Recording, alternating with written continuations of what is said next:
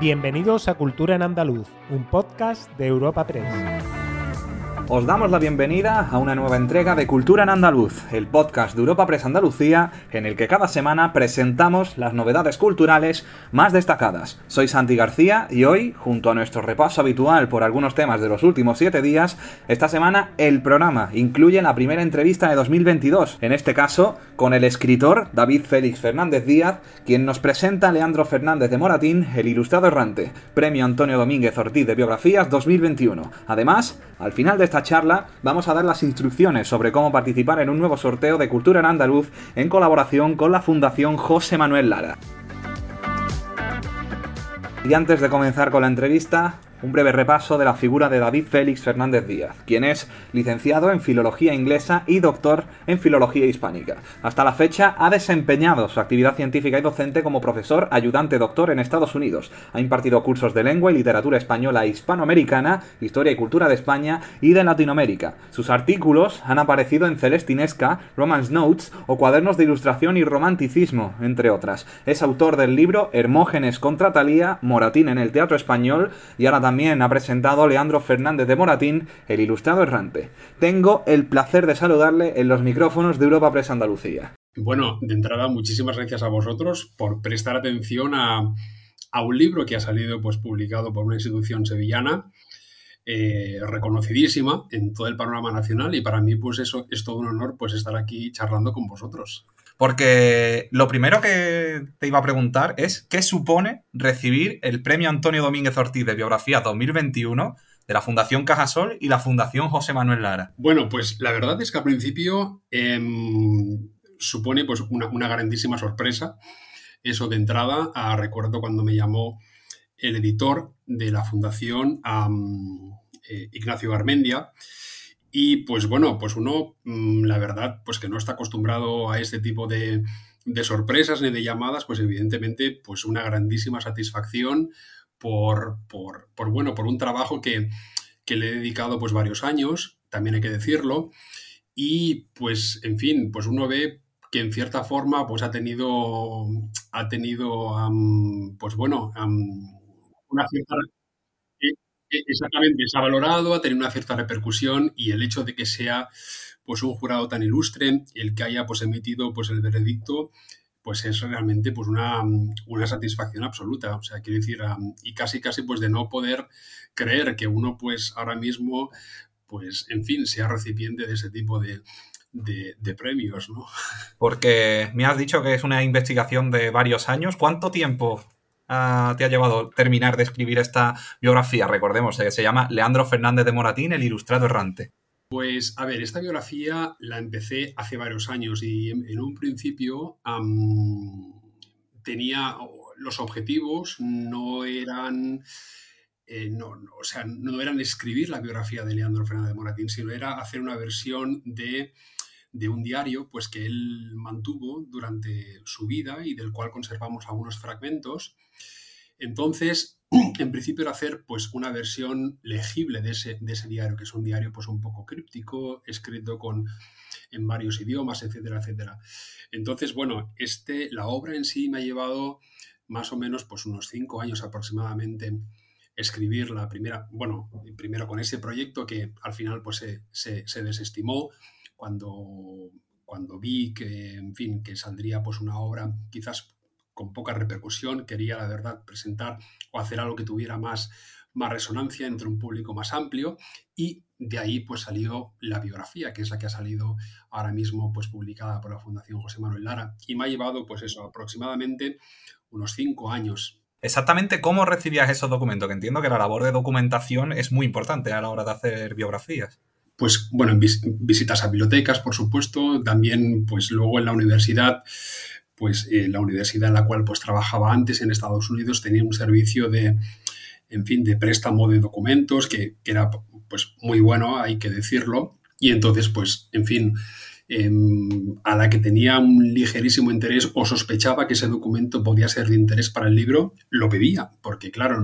a veces uno encuentra sorpresas pues en artículos, en, documentos, en archivos y, en fin, y todo eso, pues poco a poco, pues iba configurando y me iba dando los datos que, creo que eran necesarios pues para construir la biografía de este personaje. Y en ese momento de construcción, ¿cuáles pueden ser los, tus momentos favoritos o cuáles has podido encontrar más interesantes ¿no? a la hora de, hablar de Leandro Fernández de Moratín? Bueno, yo creo que es Leandro Fernández de Moratín es un personaje, es una, eh, es, em, e, es, una de la, es una versión, dijéramos, muy humanizada de un periodo que tradicionalmente se ha, se ha visto a través de ese filtro de la razón, de gente muy sesuda, de, muy intelectual, dijéramos a través de esos valores de la ilustración clásicos y que se han repetido pues, pues mm, muy frecuentemente. Entonces, Leandro Fernández Moratín yo creo que presenta pues esa, esa, esa, esa versión más humana ¿no? de ese periodo em, y, los contrastes que ofrece su vida. Yo creo que es muy interesante el hecho de que él viva en una época que es, que es de transición, una época de cambio. Recuérdese pues, que, que él vive prácticamente, pues, en, bueno, él nace en 1760, entonces, pues, vive esa segunda mitad del siglo y, la, evidentemente, pues, parte del siglo XIX. Y claro, son, son, es una época de, transición y el hecho de vivir en, esa época, yo creo que también, pues, él es un reflejo de, esos cambios que, que, bueno, que la cultura española, pues mm, la política, la historia, pues, mm, pues está experimentando en ese momento. Y bien, sus cartas, su diario, mm, a través de esos documentos, pues tenemos pues, lo que yo he denominado, y bueno, quiero decir, es una ventana insólita pues, a sus creencias, a sus gustos, a sus anhelos, a sus esperanzas, a sus frustraciones. Y claro, es una versión, pues yo creo que muy humana, muy humana de un personaje, pues eso, que vive en tres siglos. Y en ese sentido, pues, a ver, satisfacciones, en, más que nada, pues cuando uno encuentra pues algo que realmente pues iba persiguiendo o sospechaba de algo y lo confirma con un documento. Creo que ese tipo de, pequeños detalles sí que a veces pues produce mucha satisfacción, ¿no? Porque es, bueno, es un proyecto que uno pues acaba acaba pues dedicándole muchas horas, a, pensando mucho en él, ¿no? Y entonces, pues claro, cada vez que uno pues da un pasito hacia adelante, pues realmente pues eso, eso alegra mucho al investigador siempre. De ahí va el calificativo del ilustrado errante, creía entender, ¿no? Por lo que me estabas contando. Sí, es que, eh, bueno, eh, en principio em, el título era algo así como el dilema de un trasterrado. Moratín estuvo muchos años en el exilio, un exilio evidentemente forzado y claro, y un exilio forzado pues evidentemente hace que veas pues con unos ciertos ojos mm, aquel lugar, esas raíces que has dejado atrás, esas calles de tu infancia, de tu juventud, con unos, unos ojos pues a veces un tanto nostálgicos, ¿no?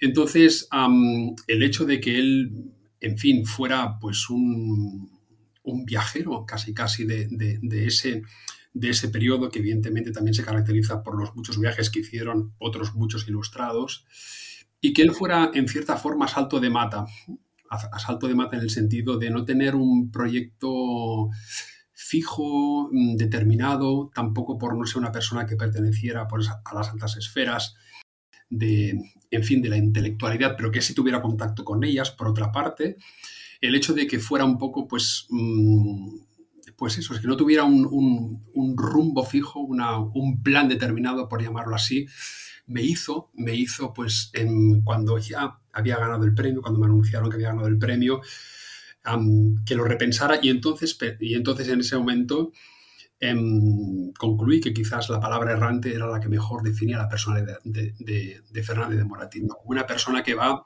pues abriéndose caminos según las circunstancias, encontrándose muchos problemas y obstáculos a lo largo de su vida. Y bueno, y por eso eso de errante mm, me pareció que era pues apropiado para definir su vida.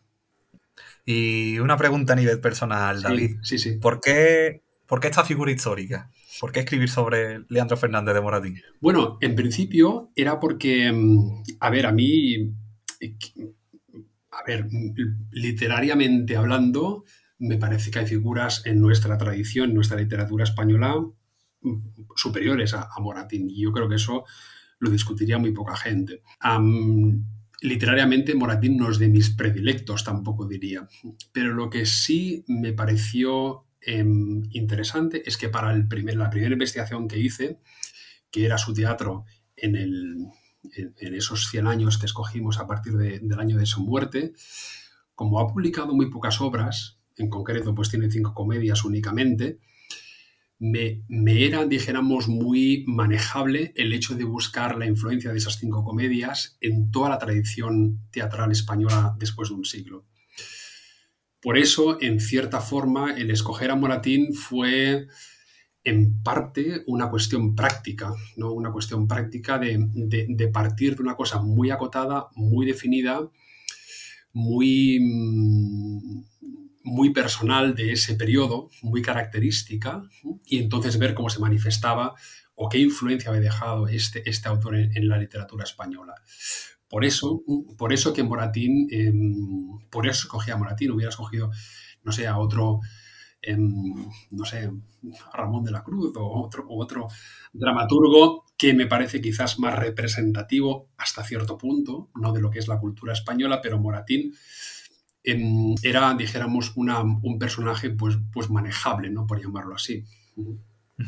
Pues David Fernández Díaz, autor de Leandro Fernández de Moratín, el ilustrado errante, Muchísimas gracias por atendernos en Europa Press Andalucía. Te voy a dejar este espacio, un minutito, para que le pueda, para que puedas dirigirte a, los que están escuchando ahora mismo, por si, por hacerle una recomendación, ¿no? Por si para comprar el libro, para leerlo, para dejarle un huequito en sus estanterías, ¿no? Bueno, de entrada, muchísimas gracias a vosotros por, vuestro tiempo, vuestra atención.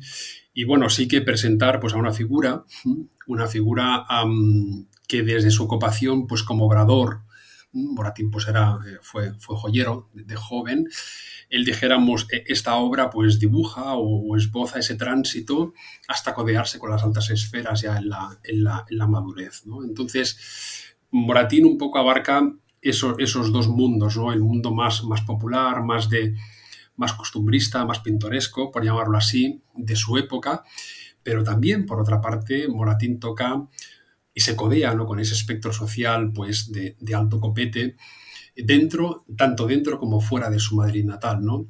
Y por eso que en, esta, en esta biografía pues, asistimos pues, a esa evolución, a esa evolución de un personaje, de su pensamiento, de cómo ve a su Madrid, cómo ve a España en ese momento, qué es lo que piensa, dentro de, pues, de, ese, de ese ambiente ilustrado y a partir de la documentación en la, cual pues básicamente se sustenta la obra, pues en fin, se intenta pues plasmar esa realidad, esa experiencia que él, bueno, pues que él, él vive en, esos años, ¿no? 1760, 1828. Y él, Moratín, yo creo que se retrata a sí mismo, ¿no? A través de esos documentos, con lo que es elemento especulativo, que a veces es característico de otras biografías, en la cual pues tenemos ciertas lagunas, pues aquí en cierta parte, en, cierta forma no tenemos esto, ¿no? Porque él mismo confiesa, él mismo dice, explica, registra en su documentación, por lo tanto es una vida yo creo que bastante auténtica y además muy muy interesante, como el mismo Benito Pérez Galdós dijo, pues ya en el siglo en el siglo XX, a principios del siglo XX. Pues con esta última reflexión nos despedimos ya. Muchísimas gracias David, de verdad, por atendernos. Un abrazo y un saludo de parte de todo el equipo de Europa Press. Muchísimas gracias a vosotros. Un muy cordial saludo desde Barcelona. ¿Te has quedado con las ganas de leer Leandro Fernández Moratín, el ilustrado errante? Gracias a la Fundación José Manuel Lara vamos a sortear un ejemplar. ¿Y cómo vamos a poder participar? Muy sencillo. Simplemente vamos a tener que estar atentos a nuestra cuenta de Twitter, arroba epeandalucía, y retuitear el tweet de hoy, del 27 de enero. Además, hay que seguir tanto a nuestra cuenta, e arroba epeandalucía, como a la Fundación José Manuel Lara, arroba Fundación JM Lara. Tan sencillo, únicamente como eso. De entre todos los que van a cumplir estos requisitos, de aquí al próximo jueves vamos a sortear el título Leandro Fernández Moratín, el ilustrado errante, y aclarar que el sorteo tiene limitación nacional y no podrán optar al premio Cuentas de fuera de nuestro país. Y comenzamos nuestro repaso informativo semanal. Ya se han iniciado las obras del Museo del Flamenco de Andalucía, un nuevo centro cultural de gestión y titularidad autonómica ubicado en Jerez de la Frontera y dedicado a conservar y difundir el arte hondo en todas sus dimensiones. Unas obras que la consejera de Cultura y Patrimonio Histórico, Patricia del Pozo, ha visitado y que ha explicado que el Museo del Flamenco de Andalucía será un museo del siglo XXI. Asimismo, se ha mostrado convencida de que este edificio se convertirá en un revulsivo para Jerez y para la región. Escuchamos a la consejera. En un centro indispensable para todo aquel que se sienta atraído por este maravilloso arte universal que es el flamenco, la expresión cultural más genuina de Andalucía y también la que más fielmente nos representa en el mundo. El Museo del Flamenco de Andalucía será un museo del siglo XXI para un arte que no tiene tiempo, no tiene tiempo, pero que tendrá aquí su lugar en este gran museo del flamenco. Será este museo en Jerez uno de los territorios, y todo el mundo lo sabe, uno de los territorios fundamentales en el nacimiento y en el desarrollo del flamenco. Por tanto, el flamenco no se puede entender sin Jerez, ni Jerez se puede entender sin el flamenco, siendo un gran punto de referencia para conocer mucho y más sobre nuestro arte universal. Su misión va a ser conservar, difundir el flamenco en todas sus dimensiones, musical, artística, cultural, estética, sociológica, antropológica, económica y, por supuesto, también educativa. Los trabajos tienen un plazo de 23 meses y un coste de 6,8 millones de euros, confinanciados con presupuesto propio de la Consejería y con fondos FEDER de la Inversión Territorial Integrada de Cádiz. Y seguimos el repaso informativo, esta vez en Granada, porque la ciudad va a acoger del 25 al 20 de marzo la 34 edición de su Festival Internacional de Tango, el más antiguo del mundo, junto con el de la ciudad de Montevideo, con una programación que llenará de vida e ilusión las calles, plazas y rincones de la ciudad. Palabras del alcalde Francisco Cuenca, quien también ha valorado que el certamen internacional celebra este año una edición especial y muy emotiva, tras anunciar, durante la presentación de la misma, que el festival va a rendir un homenaje a la memoria de su precursor, el recientemente fallecido José Miguel Castillo. Así presentaba este festival su director, Horacio Rébola. El resto de las propuestas son propuestas de, de, tango tradicional. Cuando digo tango tradicional no quiere decir tango lo antiguo, porque otro error es identificar el tango, el tango con el ayer. El tango es un género de hoy. Y entonces sí ocurre que en esas propuestas tradicionales hacen eh, un, lo normal es que hagan un repertorio que transite prácticamente todo el siglo XX es decir, que hagan tangos de Garrel, de la Guardia Vieja, de, la época de oro del tango, de Piazzolla, y el trayecto importante en la historia del tango que le llamamos post-Piazzolla porque no ha adquirido todavía un nombre eh, propio desde los años 80 aquí. Con el Festival de Tango se consolida la apuesta por el maridaje musical de este género declarado Patrimonio Cultural de la Humanidad con las otras dos grandes manifestaciones culturales universales como son el jazz y el flamenco, de la mano, en este último caso, de la cantante Martirio, que acompañada de Raúl Rodríguez clausurará el certamen en el Teatro Isabel la Católica. Siguiendo el repaso semanal, la Fundación Cajasol ha arrancado este nuevo año cultural con la inauguración hasta el próximo 6 de marzo de la exposición Picasso, Miró, Dalí, Conquistar los Sueños, una muestra que reúne una colección de obras gráficas de este excepcional trío creativo en la Sala Velázquez. Antonio Pulido, presidente de la Fundación Cajasol, ha explicado que esta relevante exposición es la mejor demostración del papel que quiere jugar la Fundación en la etapa de recuperación plena que debe ser durante el ejercicio de este año 2022. Así lo explicaba Antonio Pulido, presente en la propia exposición. Tenemos una magnífica exposición de tres artistas españoles, dos catalanes y un andaluz universal, como son Picasso, como son Miró y Dalí. Y todo eso acompañado con unas extraordinarias versos de Rafael Alberti eh, que ayudó, que ayudó y que tenía una gran admiración también y eran grandes amigos Miro y él. Esta exposición ya está abierta al público en horario de 11 a 14 horas y de 5 a 8 de la tarde, de lunes a sábado, con entrada libre hasta completar aforo. El portavoz del Cabildo de la Catedral de Córdoba, José Juan Jiménez Bueto, después de que la Conferencia Episcopal Española haya entregado este lunes al Gobierno de la Nación un documento en el que se descarta la titularidad de la Iglesia Católica sobre unos mil bienes en toda España, entre los que no está la Mezquita Catedral de Córdoba, ha resaltado este martes que de esta forma ya queda totalmente claro que la Iglesia es el legítimo propietario de este templo, a la vez que ha recordado que inmatricular no significa adquirir propiedad, sino dar publicidad a una propiedad. Así lo expresó el portavoz del Cabildo. En fin, pues sigamos caminando y volvemos como siempre, y esto es una prueba más, lo que ha ocurrido en estos días, de que la Iglesia siempre, siempre está dispuesta a una sana colaboración y por lo tanto a ser un modelo de transparencia. Y en este caso, el Cabildo Catedral de Córdoba y la Mezquita Catedral de Córdoba sí que lo es una institución ejemplar en la transparencia.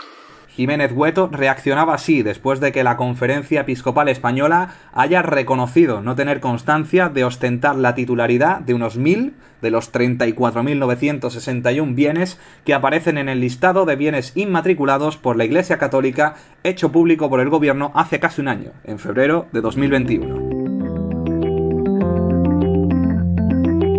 Agenda semanal de Cultura en Andaluz.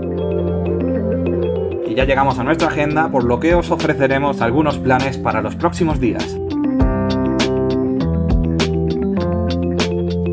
Comenzamos en Sevilla porque la Sociedad Filatélica Sevillana expone en la oficina principal de correos de la capital andaluza, en la Avenida de la Constitución, una colección temática que reúne los sellos emitidos por las administraciones postales de varios países en relación con el Señor de los Anillos, con motivo de la conmemoración del 130 aniversario del nacimiento de J.R.R. Tolkien. Hasta el 13 de febrero, la Casa de la Provincia de la Diputación de Sevilla prorroga la exposición Arquitecturas, la mirada nómada, del artista sevillano Daniel Bilbao. Muestra incluye más de un centenar de obras entre pinturas, dibujos y puntas de plata que Bilbao realiza entre 2013 y 2021, dedicadas a los grandes maestros de la arquitectura racionalista internacional de la primera mitad del siglo XX. Por otro lado, en Córdoba, el Museo de Bellas Artes acoge una muestra representativa de la obra del pintor cordobés Antonio Bujalance. Se trata de 29 de los 32 dibujos que fueron donados en 2017 por el artista en la exposición Donación Antonio Bujalance entre la naturaleza y la poesía. La muestra estará disponible hasta el próximo 27 de marzo. Por último, recordar que el patio del Ayuntamiento de Granada acoge hasta el 31 de enero la exposición Astrónomas. La muestra ofrece un recorrido apasionante a través de 16 paneles expositivos por la trayectoria de casi 300 investigadoras relacionadas con 14 disciplinas de la astronomía y la astrofísica. Y disfrutad, os recordamos que el próximo jueves os ofreceremos una nueva entrega de Cultura en Andaluz. Despedimos esta entrega de Cultura en Andaluz invitando a todos nuestros oyentes a descubrir el resto de episodios de este podcast, así como todo el catálogo de programas de nuestra red a través de europapress.es barra podcast. Recuerda que además todos ellos están disponibles en las principales plataformas de podcasting.